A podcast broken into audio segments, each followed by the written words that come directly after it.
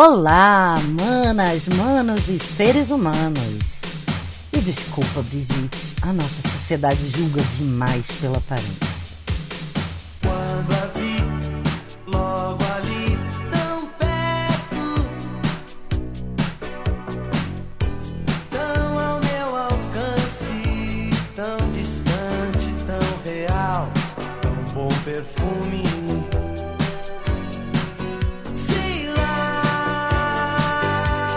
Bom, eu vou explicar brevemente o acontecimento da, do momento que me inspirou.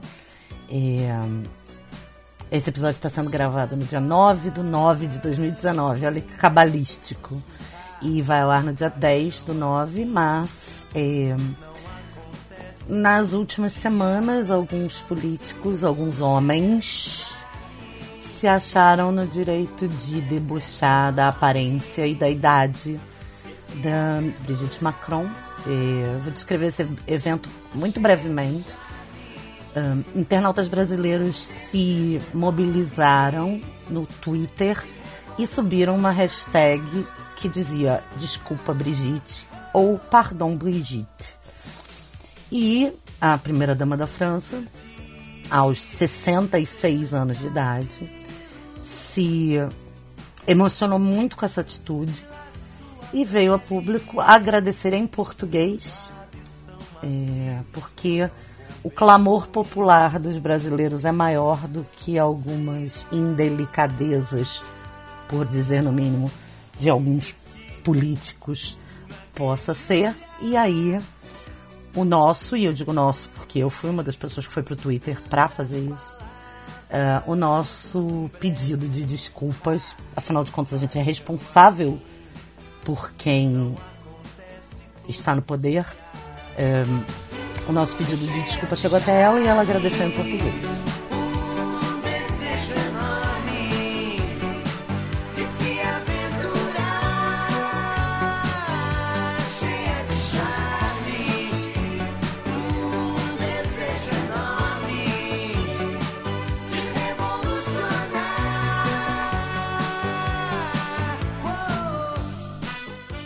Eu queria primeiro, antes de comentar sobre isso, antes de falar do que a gente vive, eu queria definir misoginia, porque e eu vou bem no significado da Wikipédia, que você pode acompanhar aí, porque eu acho que é bem didático e fica muito claro e contextualiza muito bem o que eu quero falar com vocês, a conversa que eu quero ter com vocês.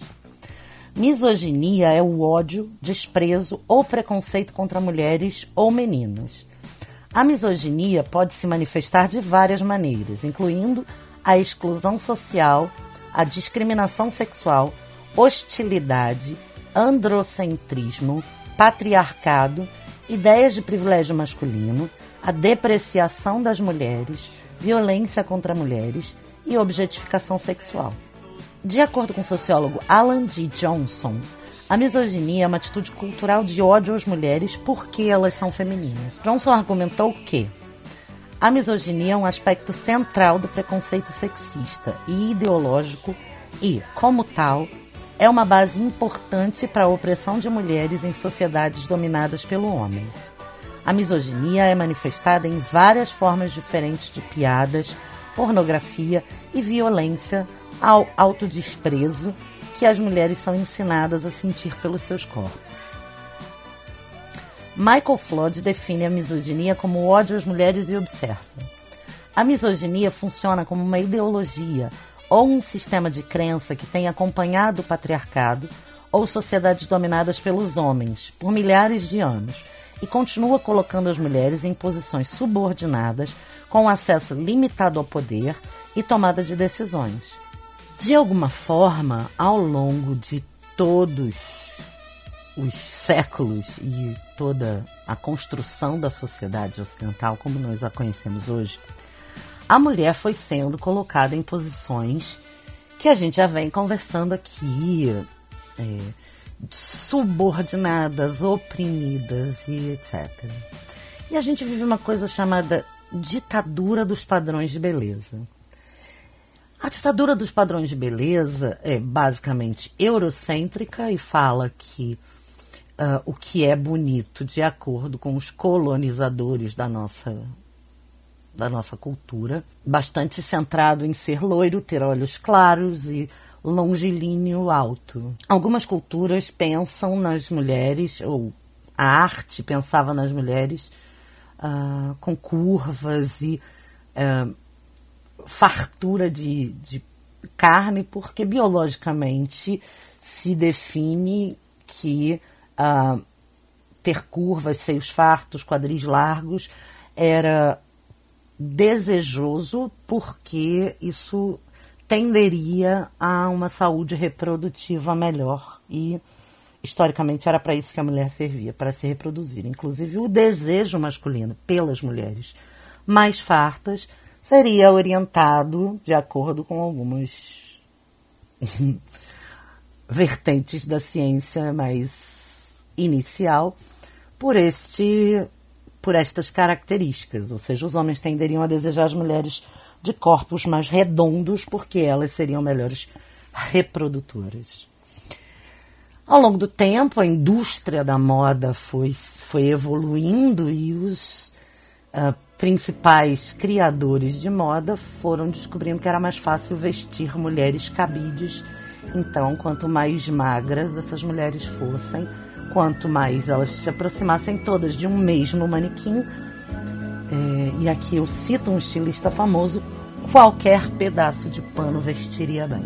Fonte de mel nos olhos de geisha, kabuki máscara. Choque entre o azul e o cacho de acácias, luz das acácias.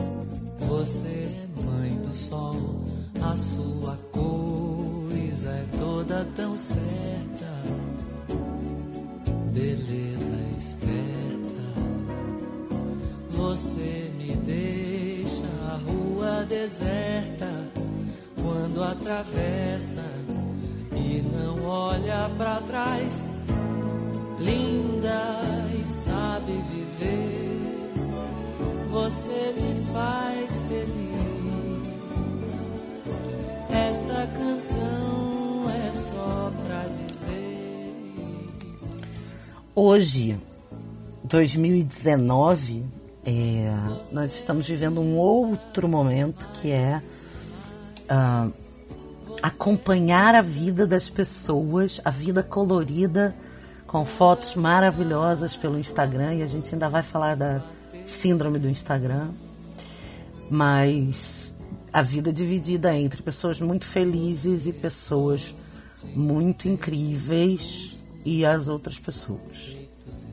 Dentre essas pessoas muito felizes e muito incríveis, tem as pessoas que têm corpos maravilhosos, tem as pessoas que têm alimentações maravilhosas, ou a moda do fitness, que vocês conhecem, e tem nós, mortais, que olhamos aquilo e falamos: meu Deus, quanta disciplina, quant, que incrível, eu gostaria de ser assim, ou gostaria de estar assim. E a minha pergunta aqui é: por quê? O que você realmente gostaria de ser que você não pode ser? Que é beleza? A gente está deixando quem determinar o que é belo, o que é bonito. A gente está deixando quem dizer pra gente que é ok e que a aparência dessa pessoa condiz com a expectativa que nós temos sobre o que é bonito. Uma outra coisa que veio à tona com essa história da Brigitte Macron é a descartabilidade da mulher velha, que também fica bastante evidente com esse episódio. Afinal, as esposinhas troféus são uma forma dos, dos homens humilharem ao outro que é casado com uma mulher bastante mais velha que ele é, e que, até na minha opinião pessoal, envelheceu com muita dignidade, tá? Porque para 66 anos ela tá belíssima. Ela é uma mulher de uma elegância incrível. É, eu não estava prestando muita atenção nela, para ser bem sincera, antes desse acontecimento, mas eu gostei de conhecer o exemplo. uma mulher super enga- engajada socialmente. Ela é professora de professora voluntária, ela já foi professora, já se aposentou e agora é professora voluntária de adultos com dificuldades de aprendizagem e pessoas em situação de vulnerabilidade. Ela é bastante engajada nas causas femininas, assim como a filha dela também. E, mas, como ela é velha, entre aspas, tá, por favor, ela não é mais interessante e ela é até descartável. Podem debochar dela, tá ok. É, é legal. É, é, é só uma piadinha ou só uma brincadeirinha, sabe?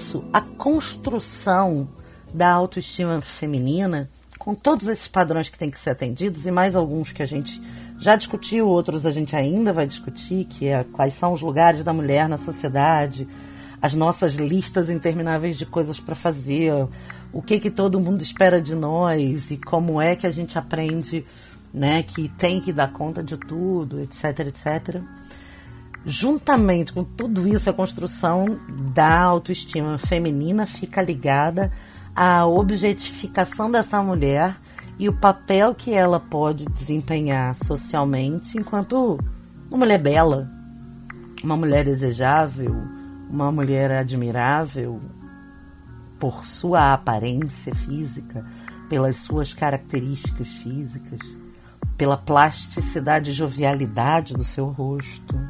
A indústria da cirurgia plástica está aí que não me deixa mentir que os números brasileiros são alguns dos maiores do mundo em termos de cirurgias e procedimentos estéticos na busca de uma eterna juventude que é o que a gente vê e acha que é belo. Eu confesso para vocês que eu já julguei mulheres pela aparência. Sim. A gente cresce e a gente é ensinado a julgar as mulheres pela aparência pela roupa que elas vestem, pela forma como elas escolhem se portar, pelo jeito que elas andam, pelo recato ou não recato, pelo comportamento social.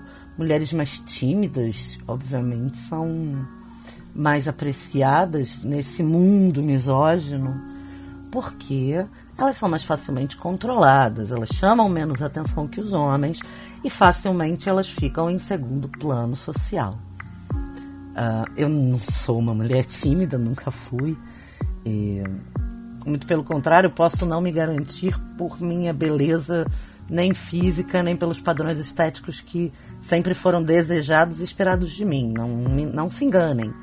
Eu sofri muitas pressões, muitas pressões, para que eu me enquadrasse naquilo que, abre aspas, todo mundo acha bonito, ou todo mundo gosta e que sem as, sem as tais características ninguém ia gostar de mim. Fecha aspas. Ouvi muito isso. Mas talvez por, pela, por essa minha falta de recato e falta de timidez, eu acho que eu acabei conquistando as pessoas pela simpatia, pelo, pela conversa fácil, pela minha atenção, porque eu gosto de ouvir, eu sou curiosa com as pessoas, eu me interesso pelo que as pessoas estão dizendo para mim. Eu realmente me envolvo com as pessoas. E talvez eu tenha conquistado as pessoas por essas características que me são fáceis. Para outras mulheres não são, mas para mim são fáceis.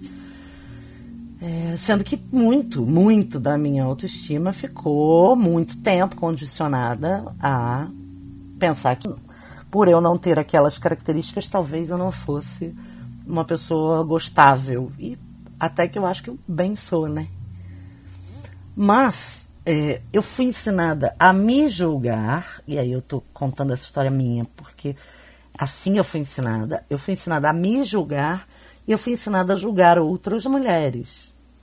É, muito pouco eu me lembro ou ouvi sobre homens terem que ser bonitos ou terem que estar de unhas limpas e feitas e cabelos legaisinhos na moda.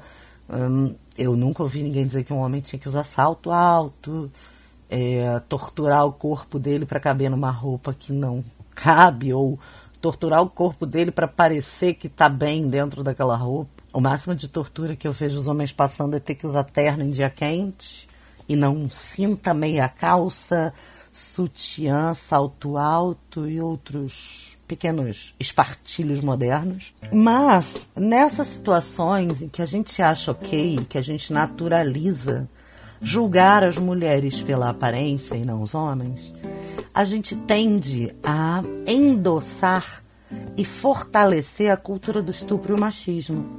Em que sentido, Renata? Você tá louca? Que história é essa? Como assim? Só de eu julgar mulheres pela aparência eu fortaleço a cultura do estupro e o machismo? Sim. Sim, querido ouvinte, sim. Porque essas são formas de controle social quando você padroniza as pessoas, quando você escraviza as pessoas a aspectos que de fato são pouco relevantes no viver e no relacionar-se dessa pessoa com o mundo, você mantém essas pessoas todas numa mesma caixinha. Eu me lembro quando, sei lá, já tem muitos anos, saiu a moda da escova progressiva e todas as mulheres começaram a fazer escova progressiva e ficar com os cabelos lisos e compridos, e lisos e compridos. Eu não tenho nada contra cabelos lisos e compridos, os tive inclusive. Eu tenho cabelo liso e tive cabelo muito comprido. Mas eu sentia que tava todo mundo ficando com a mesma cara, sabe? Tava todo mundo ficando muito parecido. E eh, tava mais fácil confundir uma pessoa com a outra. Isso não é um problema se é o teu desejo ter cabelos lisos e compridos. É um direito que lhe assiste. O problema é quando isso é imposto como aquilo que é belo. E fora daquilo nada mais é belo. Você fica oprimido e doutrinado a se parecer com todo mundo, em nome, obviamente, de ser gostado, de se enquadrar, de pertencer, de ser aceito. Nesse sentido, isso facilita a cultura do estupro, porque é quase como se a gente usasse um uniforme. Todas as mulheres usam um uniforme, além do uniforme que a gente já nasce, né? Já nasce com a gente, que é aquele uniformezinho que a gente tem de órgão genital, que já identifica claramente que a gente é esse gênero que é oprimido. Para quem é opressor, o fato de ter uma vagina é motivo para opressão. Então, isso é misoginia. Quando a gente se enquadra e se parece e a gente reproduz padrões que nos enquadram, que nos colocam em caixinhas nos uniformes, a gente permite a doutrinação do feminino manso, recatado, pacato, oprimível. Porque é, é um baixar a cabeça é, fashionista, sabe? É, quando a gente faz tudo igual e parece tudo igual, a gente baixa a cabeça e diz: tá bom, vocês querem assim, a gente faz assim para vocês. E aí é que entra o problema de julgar outras mulheres pelas suas aparências. Que é o seguinte: quando uma mulher está fazendo diferente daquilo que a gente acha que é ok, que é bonito, que é belo e que é aceitável, a gente está deixando de apoiar uma pessoa no seu próprio desejo para reproduzir um desejo de manipulação maior, de doutrinação mesmo, de opressão. Por isso que eu disse que fortalece a cultura do estupro e o machismo.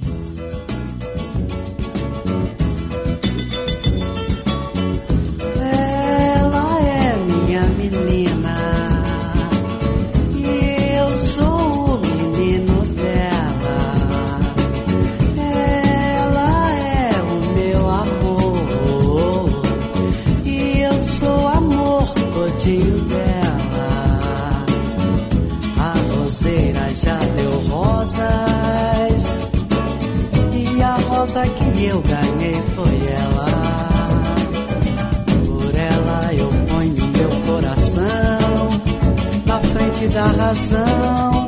E vou dizer pra todo mundo como eu gosto dela. Pois ela é minha menina. Aqui, eu e vocês, a gente vem repensando que qualquer ataque a uma mulher é um ataque a todas as mulheres. Mesmo que esse ataque venha de uma mulher.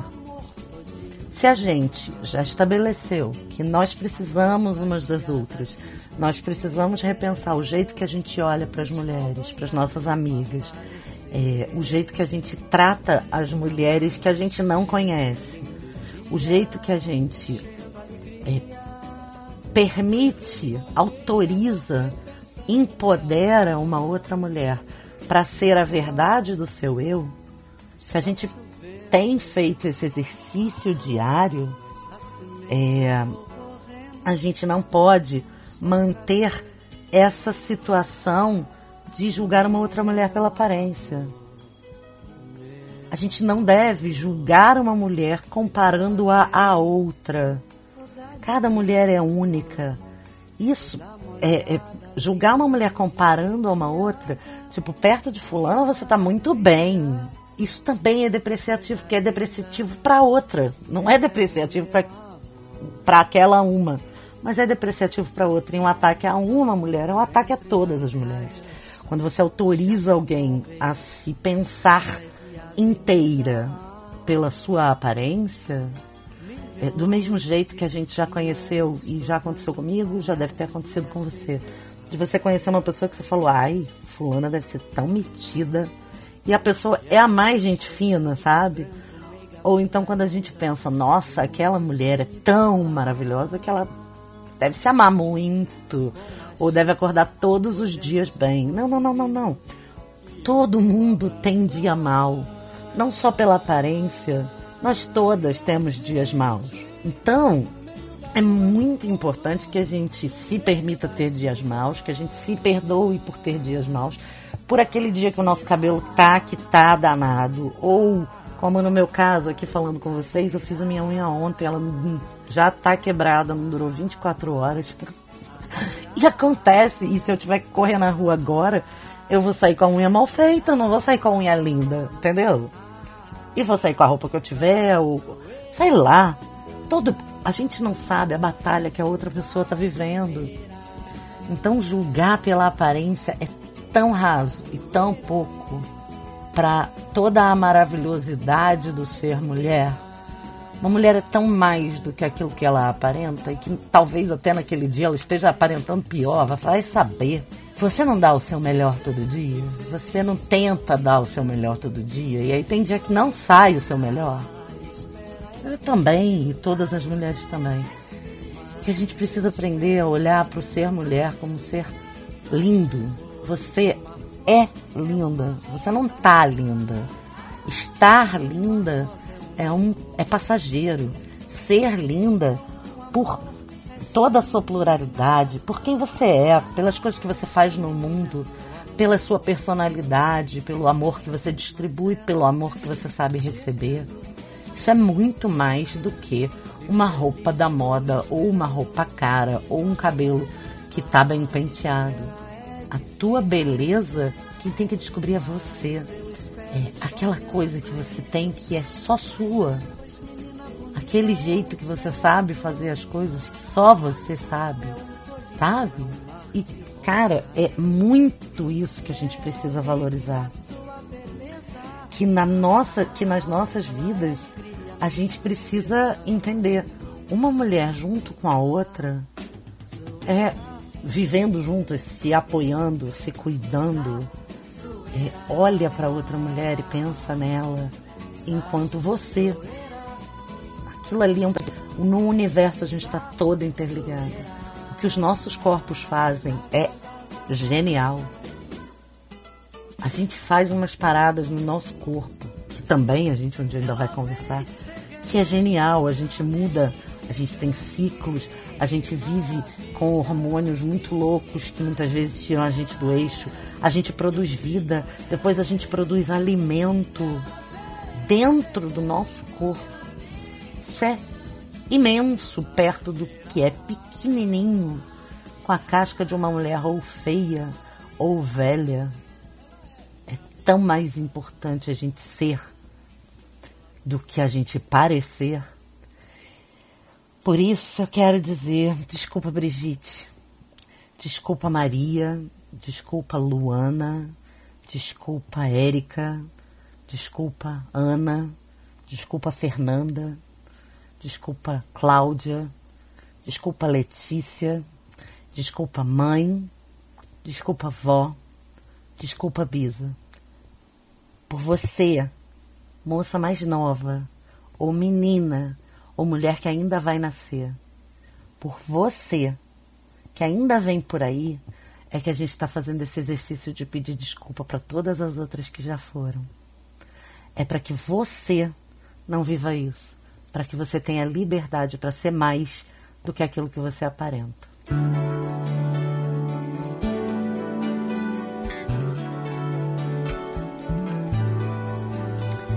Meus amores, muito obrigada por terem ficado comigo até aqui. Eu peço a vocês que deixem seus comentários, distribuam esse, compartilhem no WhatsApp com as suas amigas, compartilhem no Facebook, nos stories do Instagram.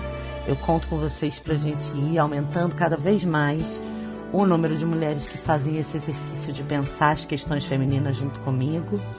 E eu quero deixar essa canção para você, eh, explicando que hoje eu fiz uma seleção de músicas de homens que sabem que as mulheres são muito mais do que uma casca, do que uma data na, na carteira de identidade e que a gente merece. É isso aí. Então, para o seu dia ficar melhor, fica até o final e escuta essa música, porque ela é muito o que eu quero que você sinta.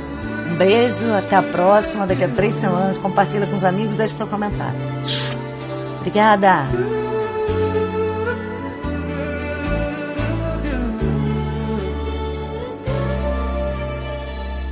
Quero sua risada mais gostosa, esse seu jeito de achar que a vida pode ser maravilhosa.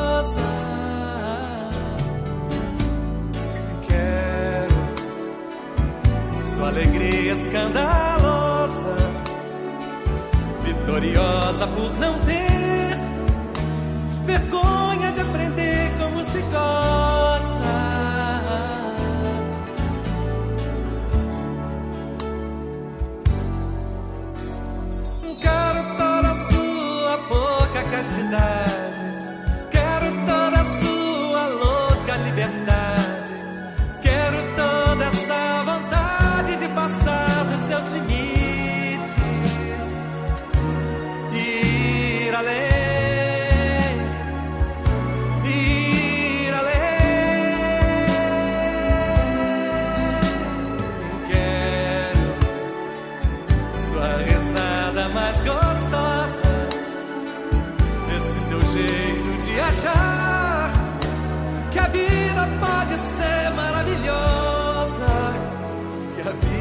Pode ser maravilhosa.